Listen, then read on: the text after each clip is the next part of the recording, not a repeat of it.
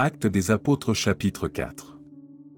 Tandis que Pierre et Jean parlaient au peuple, survinrent les sacrificateurs, le commandant du temple, et les Sadducéens, mécontents de ce qu'ils enseignaient le peuple, et annonçaient en la personne de Jésus la résurrection des morts.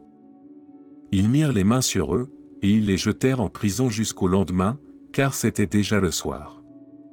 Cependant, beaucoup de ceux qui avaient entendu la parole crurent, et le nombre des hommes s'éleva à environ cinq mille. Le lendemain, les chefs du peuple, les anciens et les scribes, s'assemblèrent à Jérusalem, avec Anne, le souverain sacrificateur, Caïphe, Jean, Alexandre, et tous ceux qui étaient de la race des principaux sacrificateurs. Ils firent placer au milieu de Pierre et Jean, et leur demandèrent, Par quel pouvoir, ou au nom de qui avez-vous fait cela? Alors Pierre, rempli du Saint-Esprit, leur dit, Chef du peuple, et ancien d'Israël, puisque nous sommes interrogés aujourd'hui sur un bienfait accordé à un homme malade, afin que nous disions comment il a été guéri, sachez-le tous, et que tout le peuple d'Israël le sache. C'est par le nom de Jésus-Christ de Nazareth, que vous avez crucifié, et que Dieu a ressuscité des morts, c'est par lui que cet homme se présente en pleine santé devant vous. Jésus est la pierre rejetée par vous qui bâtissez, et qui est devenue la principale de l'angle. Il n'y a de salut en aucun autre, car il n'y a sous le ciel aucun autre nom qui ait été donné parmi les hommes, par lequel nous devions être sauvés.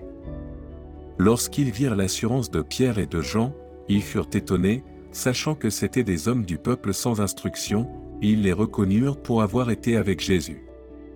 Mais comme ils voyaient l'après de l'homme qui avait été guéri, ils n'avaient rien à répliquer. Ils leur ordonnèrent de sortir du Sanhédrin, et ils délibérèrent entre eux, disant, Que ferons-nous à ces hommes?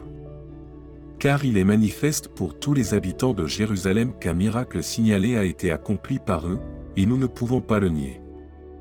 Mais, afin que la chose ne se répande pas davantage parmi le peuple, défendons-leur avec menace de parler désormais à qui que ce soit en ce nom-là.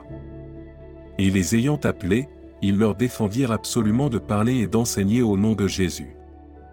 Pierre et Jean leur répondirent, Jugez s'il est juste, devant Dieu, de vous obéir plutôt qu'à Dieu, car nous ne pouvons pas ne pas parler de ce que nous avons vu et entendu. Ils leur firent de nouvelles menaces, et les relâchèrent, ne sachant comment les punir, à cause du peuple, parce que tous glorifiaient Dieu de ce qui était arrivé. Car l'homme qui avait été l'objet de cette guérison miraculeuse était âgé de plus de 40 ans. Après avoir été relâchés, ils allèrent vers les leurs, et racontèrent tout ce que les principaux sacrificateurs et les anciens leur avaient dit.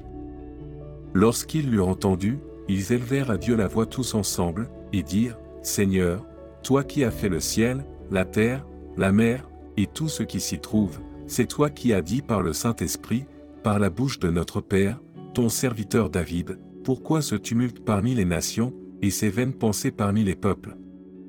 Les rois de la terre se sont soulevés, et les princes se sont ligués contre le Seigneur et contre son nom.